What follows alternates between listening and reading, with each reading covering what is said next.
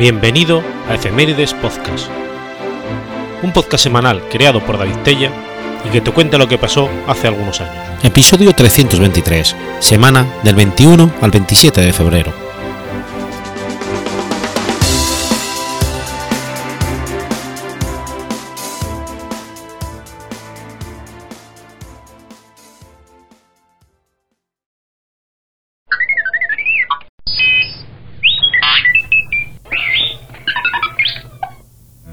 21 de febrero de 1919. Muere Kurt Eisner.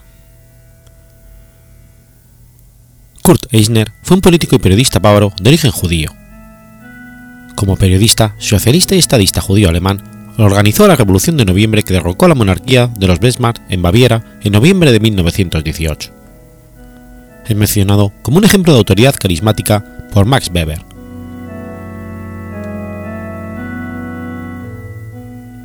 Kurt Eisner nació en Berlín a las 10 y 15 del, 10 del 14 de mayo de 1867, hijo de Manuel Eisner y Edwin Leibenstein, ambos judíos.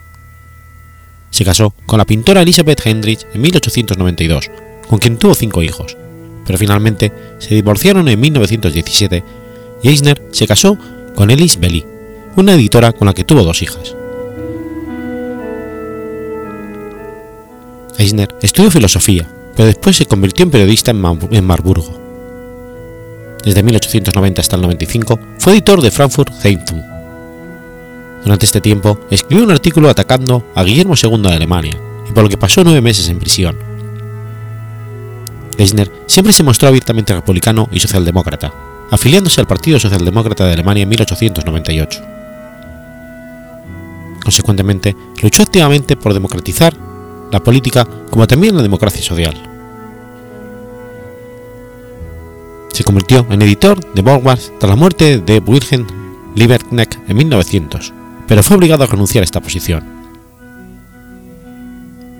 Después de esta retirada de Borgward en 1905, sus actividades se limitaron en su mayor parte a Baviera, aunque pasó por diferentes partes de Alemania. Fue editor en jefe para Frankiste Tagespot, en Nuremberg desde 1907 hasta 1910 y después se convirtió en periodista independiente en Múnich. Se unió al Partido Socialdemócrata Independiente de Alemania en 1917, durante la Primera Guerra Mundial, y fue declarado culpable de traición a la patria en 1918 por su papel en la incitación a una huelga de trabajadores de munición. Pasó nueve meses en celda 70 de la prisión Stalbergen, tras lo cual fue liberado durante la amnistía general de octubre de ese año. Después de su salida de la cárcel, organizó la revolución que derrocó a la monarquía en Baviera. Declaró Baviera un estado libre y republicano el 8 de noviembre de 1918, convirtiéndose en el primer ministro presidente republicano de Baviera. Eisner sufrió una herida por arma de fuego que acabó con su vida el 21 de febrero de 1919 en Múnich. Su asesino fue Anton von Arco. Eisner aquel día iba a presentar su renuncia oficial al Parlamento.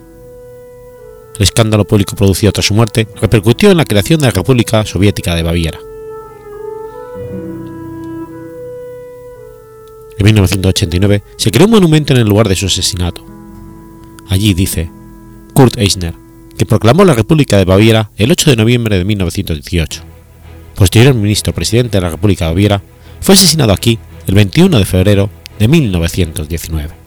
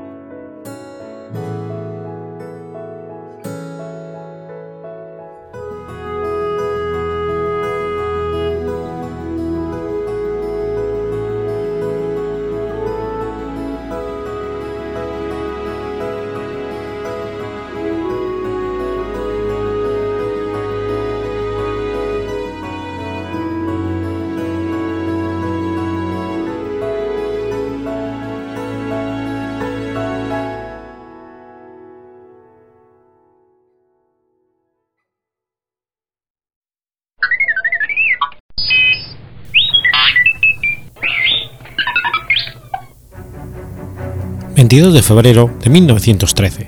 Muere Francisco Madero. Francisco Ignacio Madero González fue un empresario, escritor, filántropo y político mexicano que fue presidente de México del 6 de noviembre de 1911 al 19 de febrero de 1913. Fue uno de los prominentes ideólogos y líderes de la Revolución Mexicana, logrando derrocar con éxito al dictador Porfirio Díaz y unificando temporalmente varias fuerzas democráticas y antiprofilistas. Resultó electo presidente de México en las primeras elecciones democráticas en la historia del país, gobernando entre 1911 y 13, año en el cual fue derrocado y asesinado junto con su vicepresidente, José María Pino Suárez, en un golpe de Estado conocido en la historia como la Decena Trágica. Es apodado el apóstol de la democracia.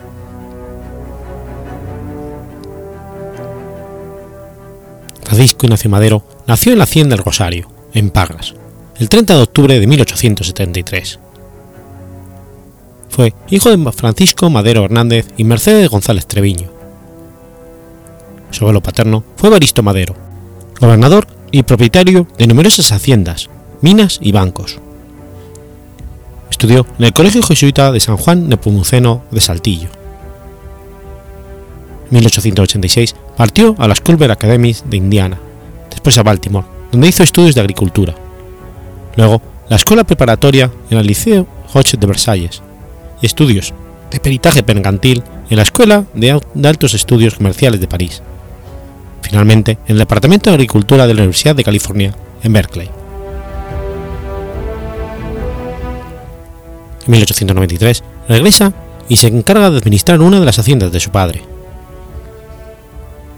Posteriormente se casa con Sara Pérez Romero en 1903 y al año siguiente funda el Partido Democrático Independiente, que se oponía a la reelección del gobernador Miguel Cárdenas.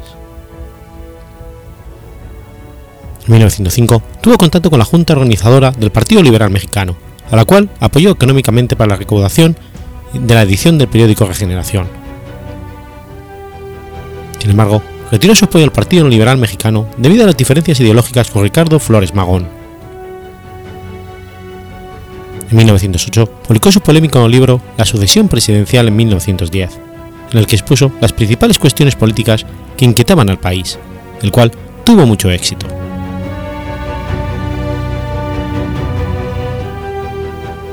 En 1909 funda el Partido Nacional Antireeleccionista, opuesto a un Porfirio Díaz que ocupó la presidencia de la nación desde 1877. Elegido candidato a la presidencia por dicho partido, tras alcanzar un nivel de popularidad en las elecciones de 1910, Madero es encarcelado por orden del gobierno en San Luis Potosí, bajo los cargos de conato de rebelión y ultraje a las autoridades. El 20 de noviembre de 1910 decide iniciar la Revolución Mexicana en Piedras Negras, pero debido a la poca fuerza que logra reunir, parte hacia Ciudad Juárez, Chihuahua, para cumplir su objetivo. Tras ser liberado por el abogado Pedro Antonio de los Santos Rivera, logra escapar hacia Estados Unidos y desde San Antonio, Texas, promulga el Plan de San Luis, una llamada a las armas firmada en San Luis Potosí, que con el lema Sufragio efectivo, no reelección, por fin causaría la renuncia del presidente Díaz en 1911, seguida de una guerra civil de 10 años en la que morirían más de un millón de mexicanos. Inició su noviazgo con Sara Pérez Romero en el año 1897. En 1903 contrae matrimonio, primero en una ceremonia civil celebrada el 26 de enero en la capital mexicana.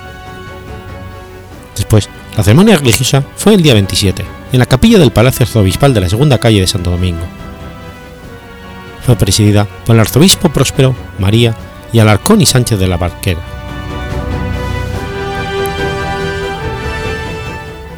En México, Francisco I Madero asume la presidencia del país.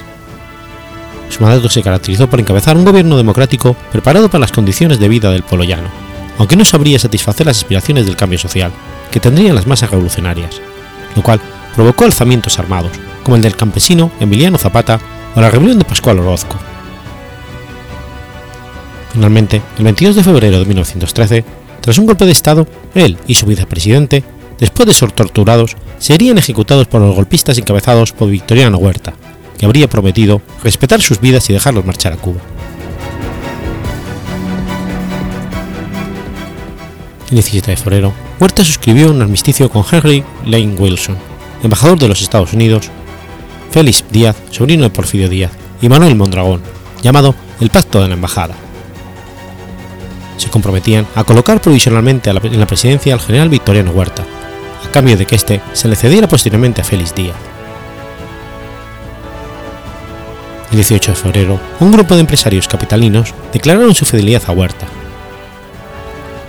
Ese mismo día, Gustavo Madero, hermano y sucesor del presidente, fue arrestado. Le sacaron el único ojo con una bayoneta, quedando ciego y torturado hasta la muerte. El 19 de febrero, Madero y José María Pino Suárez, vicepresidente, fueron obligados bajo tortura a firmar la renuncia a sus cargos. Pedro Lascurain se hizo cargo del Poder Ejecutivo por escasos 45 minutos, en los que su único acto de gobierno fue nombrar secretario del gobierno a Huerta. Acto seguido, renunció Lascurain y Victoria Huerta ocupó la presidencia. El 22 de febrero, pese a la promesa de los golpistas de respetar su vida y facilitar su éxito a la isla de Cuba, Madero y el vicepresidente José María Pino Suárez fueron acribillados a manos del militar Francisco Cárdenas, a un costado del Palacio de Lecumberri, en la Ciudad de México.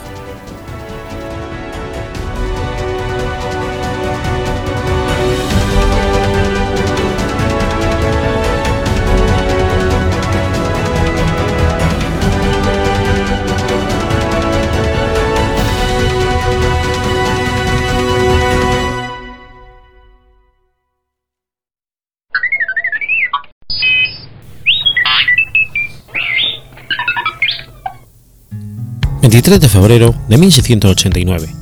Nace el pirata Samuel Bellamy. Samuel Bellamy fue un marino y pirata británico conocido también como Black Sam. Sus primeros años de vida son inciertos. Es probable que su juventud dejara a su esposa en Canterbury para buscar fortuna en el Nuevo Mundo. En su estancia en América, conoció en Cape Cod a Maria Hallett, una chica a la cual se enamoraría y por la cual trató de buscar dinero para tener una mejor vida. Así, en 1715, junto con su camarada, Paul Williams, se enfrasca en la empresa de buscar tesoros de barcos hundidos. No tuvo éxito. Según la leyenda, los dos decidieron entonces dedicarse a la piratería junto a la tripulación del Benjamin Hornigold en el Banco Marianne.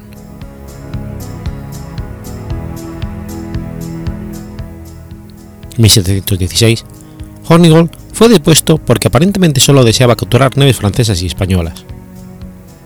La tripulación, por el contrario, quería atacar cualquier nave de la bandera que fuese. Nombraron a Bellamy como su capitán. Poco tiempo, tomó bajo su mando el barco capturado La Sultana y traspasó el Marianne a su amigo Williams. La carrera de Black Sam tuvo un éxito notable, pues antes que los 29 años capturó al menos 50 naves. Como capitán, se preocupaba del bienestar material de su tripulación e hizo que en el barco se impusiera el orden por medios democráticos. Ellos se autodenominaban los hombres de Robin Hood.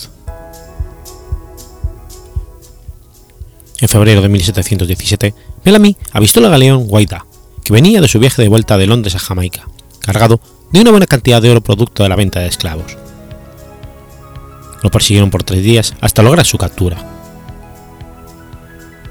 Sam mostró su generosidad traspasando la sultana al capitán del Wima. Según parece, este botín preciso era más que suficiente para él, por lo que decidió volver a Cape Cod, quizás para reencontrarse con su viejo amor, María Hallett. Sin embargo, cerca de Massachusetts, el 26 de abril de 1717, el Wydad se topó con una tormenta que acabó con Black Sam y sus hombres. Al menos 145 murieron y dos sobrevivieron. Hacia finales de 1982, el explorador Barry Clifford comenzó la búsqueda del famoso barco, por la costa de Cape Cod. La expedición rindió sus frutos el 23 de julio de 1984 y desde entonces los hallazgos no han parado. El Wida ha rendido un sinfín de información acerca de la vida de los piratas y su valioso cargamento ha sido objeto de exposiciones itinerantes.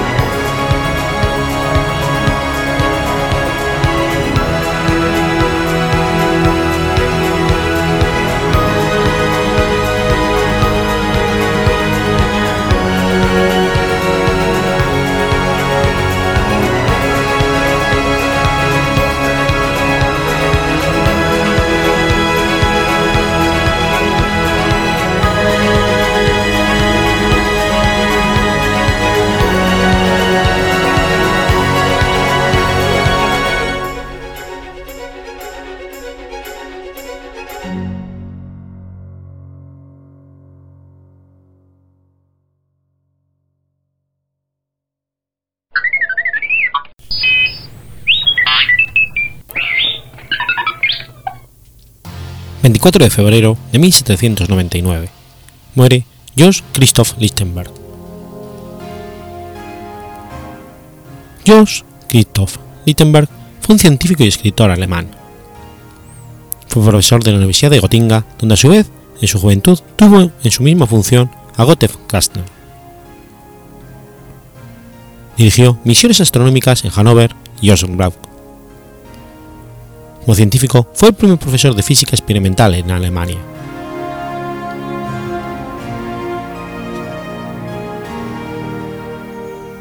Durante sus estancias en Inglaterra, frecuentó a la familia real y también a todos los ambientes científicos.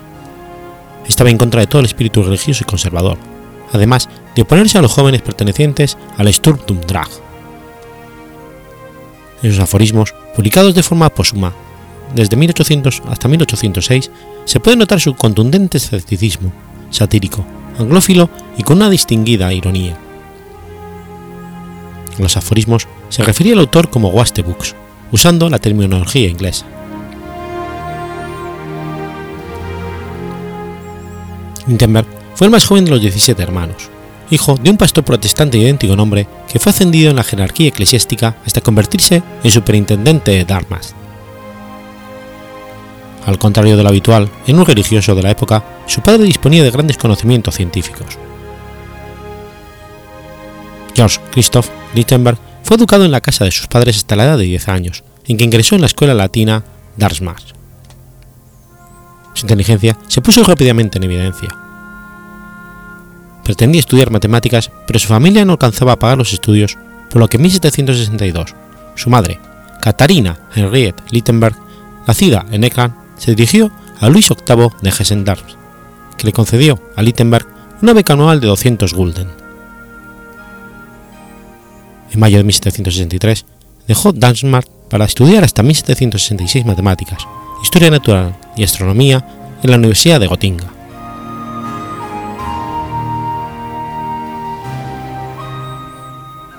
Su discapacidad física escoriosis y su propensión a padecer enfermedades probablemente hicieron de él una persona extremadamente curiosa y observadora. Tras sus estudios, realizó dos largos viajes a Inglaterra, en primero en 1770 como tutor de dos estudiantes ingleses en que causó una gran impresión al rey Jorge III de Inglaterra, y Hanover, que lo recomendó para ocupar una plaza de profesor de filosofía. En los años siguientes, hasta 1774, realizó observaciones astronómicas en el antiguo observatorio de Gotinga. En el segundo de sus viajes, de 1774 al 75, conoció a integrantes de la expedición que dio lugar a la Vuelta al Mundo de Cook y otras personalidades de aquella época como James Watt o Joseph Presley. En 1777 realizó experimentos fotográficos con alta tensión, esparciendo licopodio en polvo sobre una placa altamente electrizada estudiando las ramificaciones de las descargas eléctricas. Posteriormente esas figuras de las imágenes se llamaron figuras de Littenberg. En 1770 había obtenido plaza de profesor de física, matemática y astronomía en la Universidad de Gotinga, aunque no impartió clases hasta el 76. En 1977 estuvo relacionado con María Dorotea Estrecha, desde 1780 hasta su fallecimiento, fue profesor de física. En el 82 conoce a Margaret Elizabeth Keller, con quien comienza otra relación análoga a la matrimonial.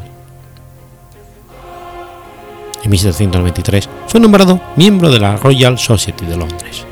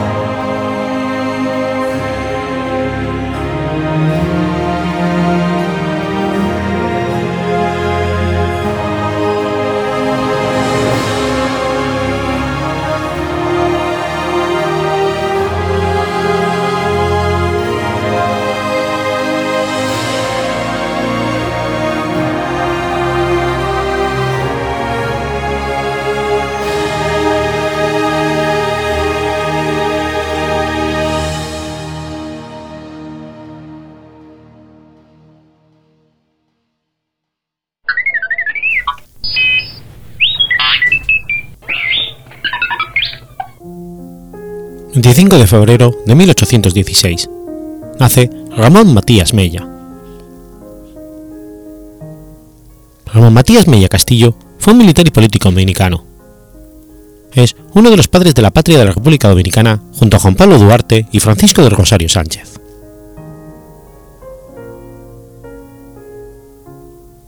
Mella nació en 1816 en Santo Domingo, hijo de Francisca Castillo y Antonio Mella Álvarez.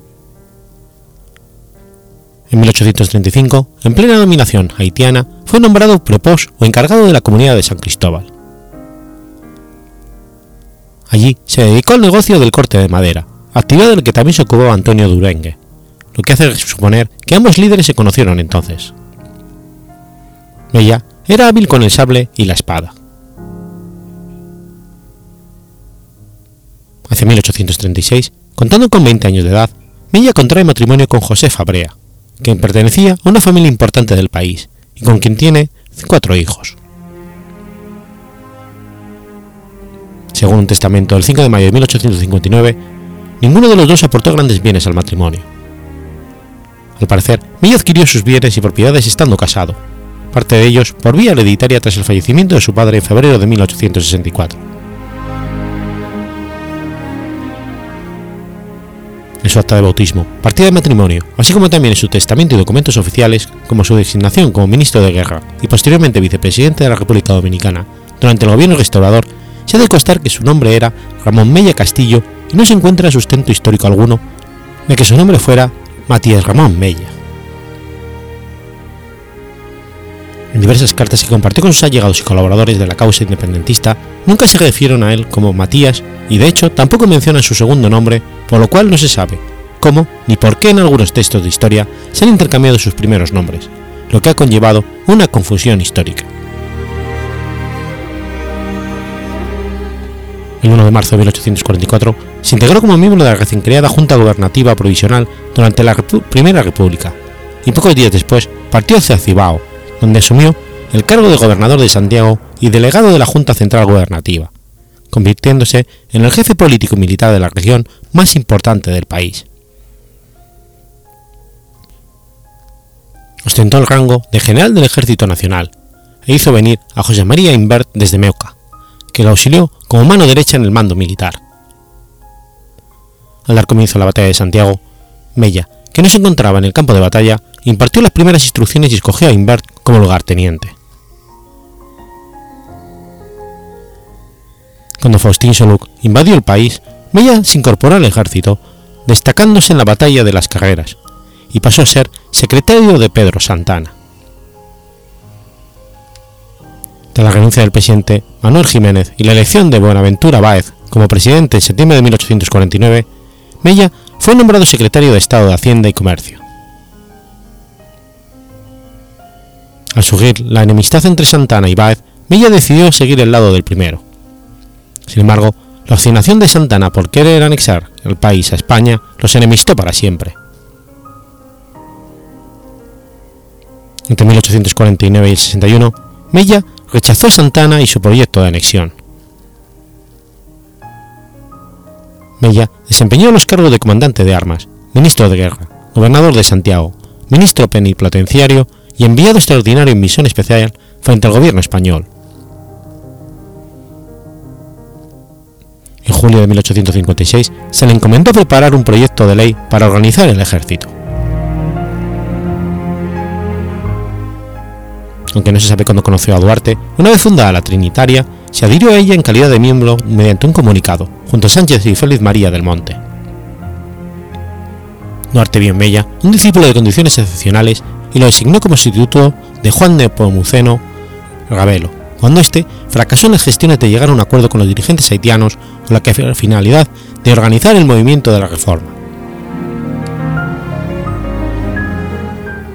En enero de 1843 fue comisionado por Duarte para trasladarse a la vía haitiana de los Cayos de San Luis, al sur de la isla, para tomar contacto con los revolucionarios reformistas adversos al presidente Jean-Pierre Boyer. Convocó e hizo posible una alianza entre los trinitarios y los reformistas haitianos para compartir con Boyer.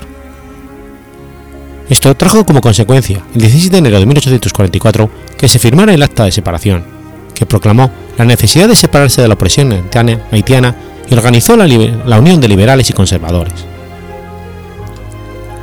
Durante la Guerra de la Independencia ocupó la región norte para impedir la penetración haitiana. Una vez declarada la independencia, Mella proclamó a Duarte presidente de la Junta Central Gubernativa con la finalidad de evitar que algún partidario del colonialismo ocupara el poder. Esta actitud provocó que Pedro Santana lo expulsara del país. Mella regresó al país en 1848, amparado en la amnistía del presidente Manuel Jiménez y se unió a los conservadores eh, liberados por Pedro Santana, hasta que en 1861, ya ante la inminente anexión a España, se adhirió a los restauradores. En agosto de 1863 viajó al sur, atravesando la cordillera central por Constanza, con el encargo de organizar las tropas restauradoras dirigidas por Pedro Florentino. Durante la restauración fue designado ministro de guerra y elaboró un manual de guerra de guerrillas en enero de 1864. Mella ejerció como vicepresidente de la República Dominicana cuando enfermó de disentería. Poco antes de morir, pidió que sus restos fueran envueltos en la bandera nacional y pronunció estas palabras. Aún hay patria.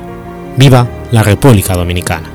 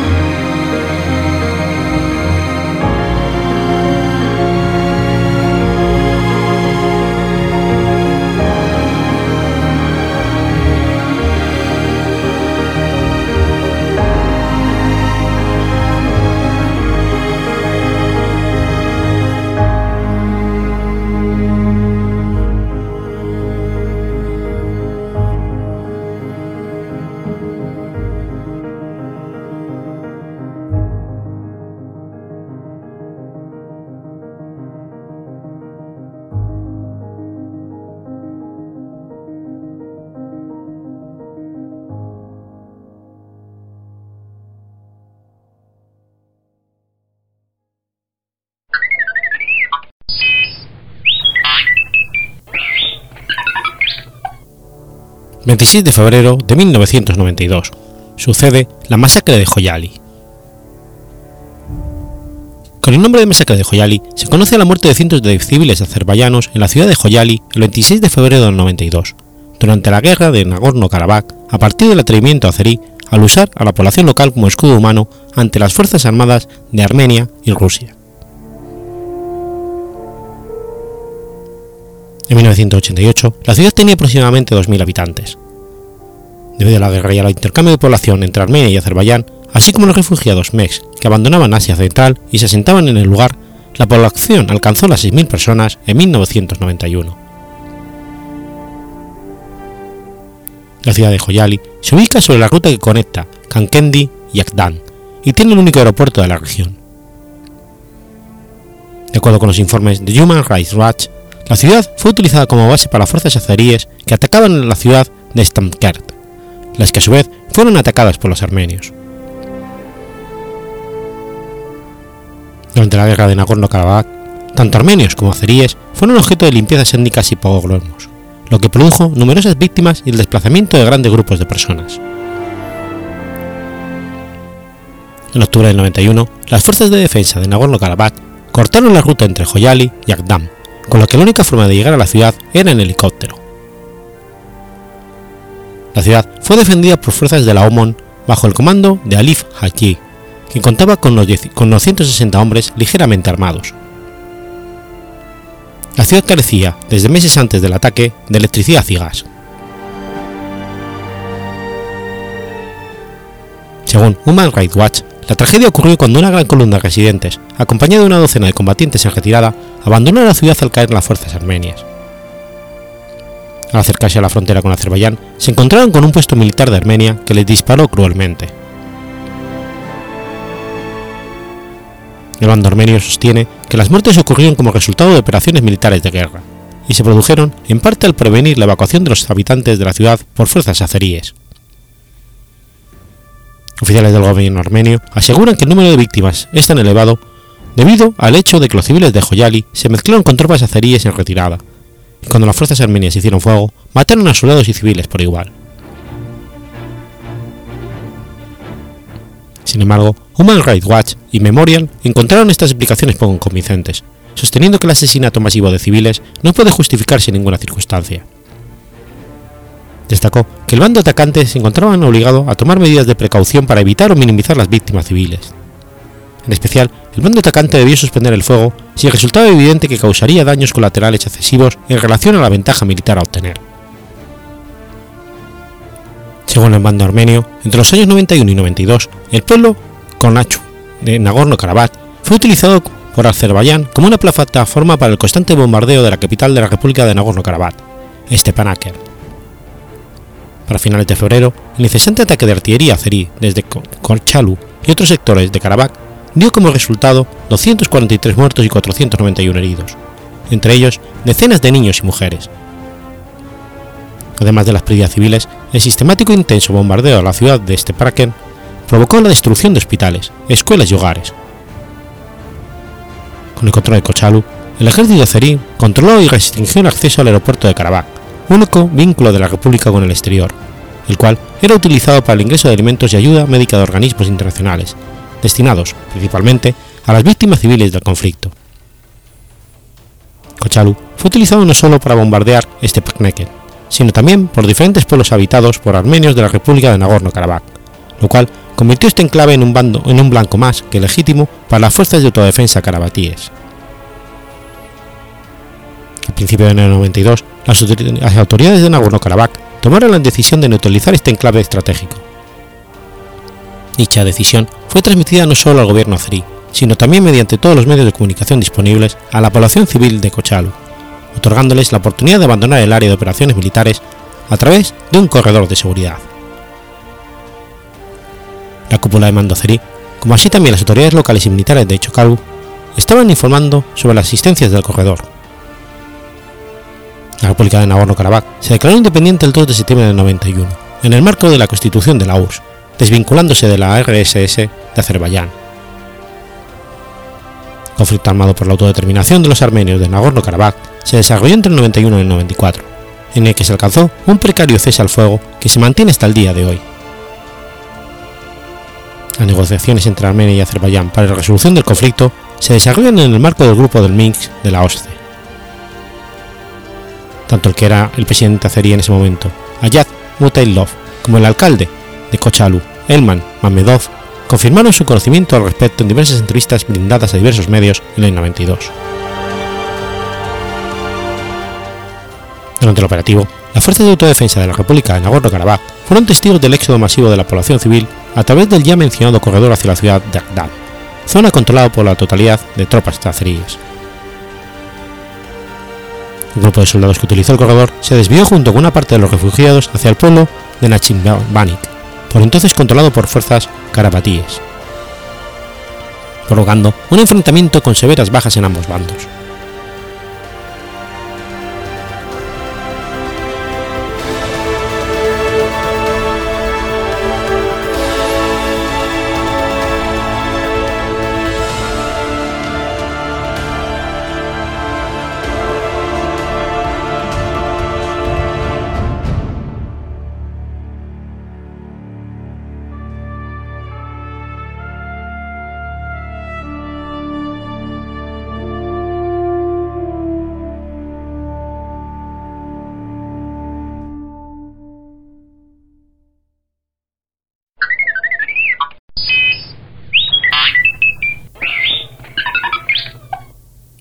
27 de febrero de 1936.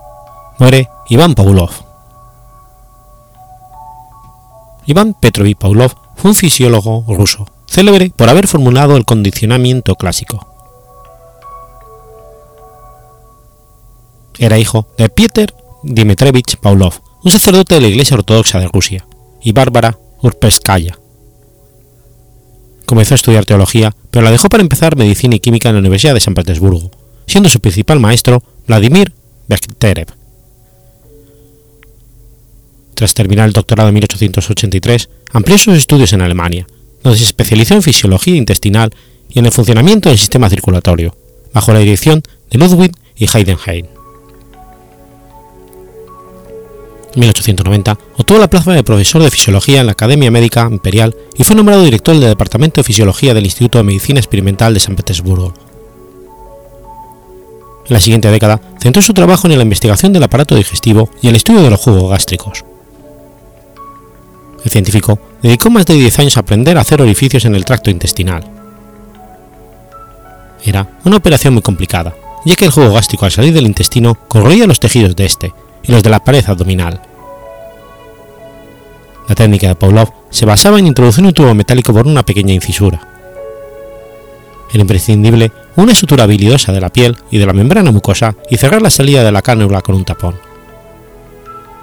De esta manera pudo detener el jugo gástrico de cualquier parte del tracto intestinal, desde las glándulas salivales hasta el intestino grueso, trabajos por los que ganó el Premio Nobel de Fisiología o Medicina en 1904, convirtiéndose así en el primer ruso que recibió esta distinción.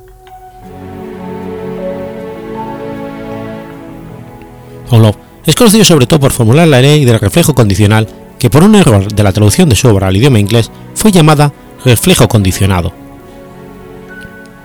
Pavlov observó que la salivación de los perros que utilizaban en sus experimentos se producía ante la presencia de comida o los propios experimentadores, y después determinó que podía ser resultado de una actividad fisiológica a la que llamó reflejo condicional. Esta diferencia entre condicionado y condicional es importante, pues el término condicionado se refiere a un estado, mientras que el término condicional se refiere a una relación, que es precisamente el objeto de la investigación. realizó el conocido experimento consistente en hacer sonar un metrónomo justo antes de dar alimento en polvo a un perro, llegando a la conclusión de que cuando el perro tenía hambre comenzaba a salivar nada más al oír el sonido del metrónomo. Tolochinov, que llamó el fenómeno reflejo a distancia, comunicó los primeros resultados en los Congresos de Ciencias Naturales de Helsinki en 1903. Posteriormente ese mismo año, Pavlov realizó una exposición detallada de los resultados en el 14 Congreso Médico Internacional en Madrid, donde leyó su trabajo bajo el título The Experimental Physiologic and Physiopathology of Animals. La guerra civil rusa y la llegada de los bolcheviques no influyeron en sus investigaciones. A pesar de no sentir simpatía por el nuevo régimen, no sufrió represalias por parte de los comunistas. Tras la Revolución de Octubre, fue nombrado director de los laboratorios de fisiología del Instituto de Medicina Experimental de la Academia de Ciencias de la URSS. En la década de 1930 volvió a destacarse al anunciar el principio según el cual la función del lenguaje humano es resultado de una cadena de reflejos condicionados que contenían palabras. La fundación del conductismo como tal ha sido criticada por algunos filósofos y psicólogos al considerarla una escuela de la psicología se centra en la interacción entre el comportamiento y el ambiente, y cómo se puede aprender. Las observaciones originales de Pavlov eran simples. Si se ponen alimentos o ciertos ácidos diluidos en el hocico de un perro hambriento, este comienza a segregar un flujo de saliva procedente de determinadas glándulas. Este es el reflejo de salivación, pero eso no es todo. Pavlov observó que el animal también salivaba cuando la comida todavía no había llegado al hocico. La comida simplemente vista o olida provocaba una respuesta semejante. Además, el perro salivaba ante la mera presencia de la persona que por lo general le acercaba la comida o cualquier otro estímulo que sistemáticamente lo anunciara. Esto lleva a Pavlov a desarrollar un método experimental para estudiar la adquisición de nuevas conexiones de estímulo-respuesta. Indudablemente, las que había observado en sus perros no podían ser innatas o connaturales de esta clase de animal, por lo que concluyó que debían ser aprendidas. El primer paso cuando se realiza este experimento es familiarizar al perro con la situación experimental que va a vivir, hasta que no demuestres de alteración, sobre todo cuando se le coloca el arnés y se le deja solo en una sala aislada. Se practica una pequeña abertura o fisura en la quejada del perro, junto al conducto de una de las glándulas salivales. Luego se le, se le coloca un tubito de cristal para que salga por él la saliva en el momento en que se activa la glándula salivar. La saliva va para un recipiente de cristal con marcas de graduación para facilitar su cuantificación. La magnitud de la respuesta de los diferentes estímulos puede medirse por el volumen total o el número de gotas segregadas en una determinada unidad de tiempo. Desde la habitación contigua y a través de un cristal, el experimentador puede observar el comportamiento del perro, aplicando los estímulos y valorando las respuestas. Antes de empezar el experimento, Pavlov midió la reacción de salivación de la comida en el hocico, que fue considerable, mientras que salió muy poco sometido al estímulo del sonido. A continuación, inició las pruebas de condicionamiento. Hizo sonar el metrónomo e inmediatamente después presentó comida al animal, con un intervalo muy breve. Repitió la relación entre este par de estímulos muchas veces durante varias semanas, siempre cuando el perro estaba hambriento. Después, transcurridos varios días, hizo sonar solamente el metrónomo y la respuesta salivar apareció al oírse el sonido, a pesar de que no se presentó la comida. Se había establecido una relación condicional entre la respuesta salival y el sonido que originalmente no provocaba la salivación. Se dice entonces que la salivación del perro ante la comida es una respuesta incondicional. La salivación tras oír la campana es una respuesta condicional que depende de la relación que en la historia del sujeto ha existido entre el sonido y la comida. El estímulo del sonido del metrónomo, que originalmente era neutro, funciona ahora como un estímulo condicional. Este estímulo condicional funciona para el sujeto con esta historia como una señal que avisa que el estímulo incondicional está a punto de aparecer.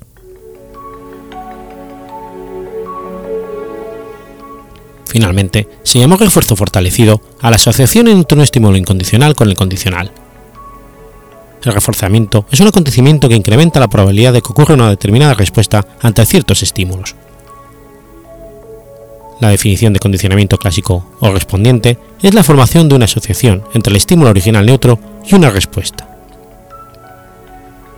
Los principios de condicionamiento correspondiente se utilizan, entre otros, para la adquisición de hábitos como el control de esfínteres.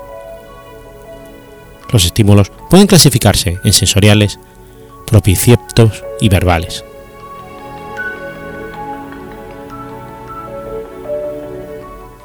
En agosto del 35, la Unión Soviética celebró el Congreso Mundial de Fisiología en Moscú, con la asistencia de más de 900 científicos del mundo. Fue nombrado el fisiólogo más importante del mundo. Clausuró las jornadas con un emotivo discurso. Mi vida entera se compone de experimentos. Nuestro gobierno también experimenta, solo que a más alto nivel. El 27 de febrero del 36, Iván Pavlov murió de neumonía. Está enterrado en San Petersburgo.